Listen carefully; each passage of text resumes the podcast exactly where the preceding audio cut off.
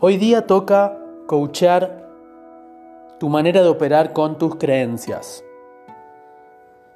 Hablábamos con mis abejas del curso de coaching de atracción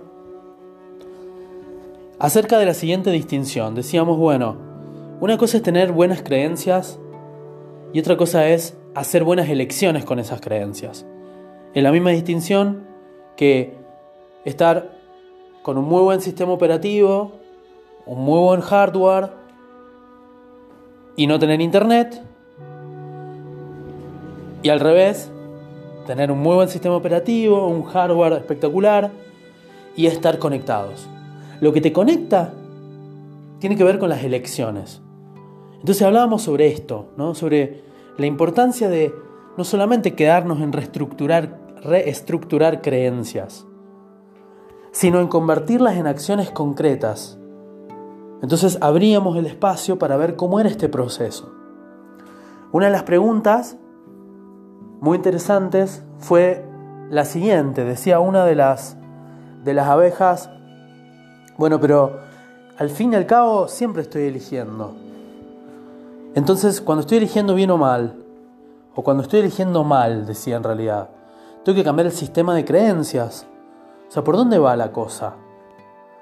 Más allá de la elección en sí, porque si siempre estoy eligiendo.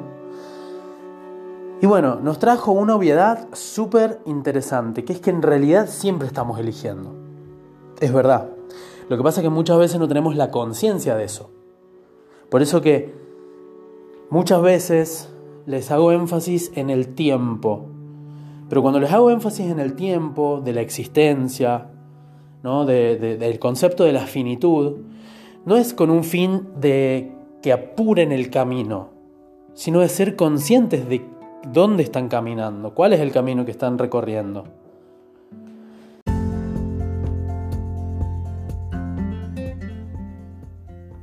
Este podcast lo van a aprovechar mejor si en esta primera parte hacen una pausa para reflexionar un poco sobre qué tipo de vida estás creando, ya sea con tus acciones o bien con tus omisiones. Mira, mira un poco alrededor. Mira tus vínculos. Mira tus rutinas. ¿no? Tu, tu agenda. Aquellas cosas que das por supuestas. Y ahora trata de poner un filtro, como si fuera Instagram, que pones un filtro de las posibles potencialidades en toda esa obviedad que se repite día a día. ¿No? Entonces, si miras tus vínculos, probablemente puedes hacerte esta pregunta, bueno, ¿qué me gustaría crear acá de nuevo? Ese es el pensamiento, pensamiento colmena. ¿No? Con tu pareja. ¿Qué cosas no estoy explorando acá? ¿Qué ofertas no estoy haciendo? ¿Qué pedidos estoy dejando de hacer? Y todo eso te va a llevar a este lugar de darte cuenta de las elecciones por omisión, por no hacerlas, por no darte cuenta. Pausa el video y el audio en realidad y, y, percibí lo primero que, que tu conciencia te traiga. Probablemente conectes con alguna inquietud que sea importante para vos. Entonces, ese es el primer, primer paso fundamental, ¿no? darnos cuenta que siempre estamos eligiendo algo. Muchas veces no nos damos cuenta de esto. Entonces, eso es lo primero. Y esto nos habilita a pensar justamente desde dónde estoy eligiendo. ¿Desde qué sistema operativo? ¿Desde qué sistema de creencias? Entonces, el, acá hablábamos de la, de, la, de la forma de operar de la mente consciente y la mente subconsciente. La mente consciente aprende por observación, por educación, psicoeducación, ¿no? cuando me voy instruyendo con algo, mientras que la mente subconsciente aprende por rituales, aprende por experiencia emocional, aprende por, por repetición también, pero sobre todo es incorporar la, la experiencia. Por eso es que las, las creencias de chicos eh, son, son más este, resistentes a ser cambiadas, porque en el momento que fueron programadas, ocurrieron con, con un entorno, primero, el que recibió las creencias del entorno tenía muy lábil la capacidad de diferenciar. esto, es, esto, es un, esto es un problema que tienen mis, mis abuelos, esto no es actual, o sea, una conciencia chica, un niño no tiene la habilidad todavía como para diferenciar qué está bien, qué está mal, qué es útil, qué es actual, qué viene del mundo interno del otro. Entonces esa barrera está muy lábil. En ese momento es cuando se, se instalaron las primeras semillas. Y generalmente con entornos emocionales, ¿no? ya sea a través del, del miedo o de, de, haber delegado una autoridad a los padres, ¿no? muy, eh, muy impactante, muy desde, desde la sugestión. Entonces, esto ocurrió de chicos. Si nosotros ahora de adultos queremos hacer un cambio de creencias, eh, que es lo que en el fondo muchas personas cuando quieren cambiar los resultados eh, se proponen hacer, es cambiar el sistema operativo desde donde estoy mirando el mundo. Pero no es suficiente que quede a nivel consciente. No es suficiente que quede como una idea bonita. A eso me refiero con las creencias en modo eh, virtual, en modo offline. Ni siquiera estoy conectado. Es preciso hacer una bajada, ¿no? Y esa bajada va con nuevas elecciones. Volviendo al punto, siempre estamos eligiendo, ok. Entonces les decía, primero date cuenta que siempre estás tomando alguna decisión. Lo sepas o no lo sepas, es mejor saberlo porque eso te permite aprovechar mejor tu tiempo. Y el tiempo acá es finito. Guste, no guste, es finito. Entonces, bueno, primero me doy cuenta de que siempre estoy eligiendo. Entonces, a continuación me pregunto desde dónde estoy operando. ¿Cuáles son las creencias activas? Me doy cuenta, ok, ahora las quiero cambiar. ¿No? Arranqué el curso Coaching de Atracción, hay un montón de, de resonancias es decir, tocan partes de mi ser que me identifico y a la vez también hay resistencias, ya no resonancias, con lo que fui programado. Entonces necesito hacer un, trabajo de encaje, ¿no? de desarticular cosas viejas y articular las nuevas. La forma más directa es haciendo experiencias nuevas, haciendo experiencias nuevas.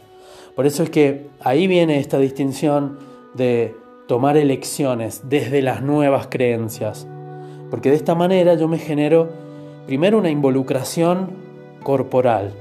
¿no? Estoy, estoy yendo eh, corporalmente con la nueva propuesta que yo misma me metí en la cabeza a través del estudio de, por ejemplo, la filosofía de Abraham. ¿no? Que recordemos es un enfoque de ley de atracción y cuando yo tomo las decisiones desde ahí, de alguna manera meto el cuerpo. Y lo corporizado tiene un poder muy distinto a lo solamente mentalizado. Entonces desde este lugar empiezo a tomar decisiones y acciones y me genero experiencias que me generan emociones y eso opera como una reprogramación subconsciente si yo persisto en ese camino. Entonces, este, este, este, este encaje es importantísimo porque... ¿Por qué es importante? Tendré muchas cosas que decir acá, pero eh, hablaríamos de, psicopatología espiritual, hablaríamos de, cómo opera eh, la represión, entonces hay mucha gente que no hace este trabajo de encaje y, empiezan a, silenciar esas resistencias, pero en realidad lo que están haciendo es cavándolas más profundo en la mente subconsciente y nunca sacaron esos yuyos, en algún momento van a crecer. No siempre, pero generalmente, ¿no? dependiendo de desde qué lugar opera la reprogramación. Entonces, volviendo al punto, es importante primero darte cuenta desde qué creencia estás operando. Y si vas a hacer un reemplazo, lo tenés que ir haciendo de forma consciente. Lo tenés que ir haciendo de manera... Em, de manera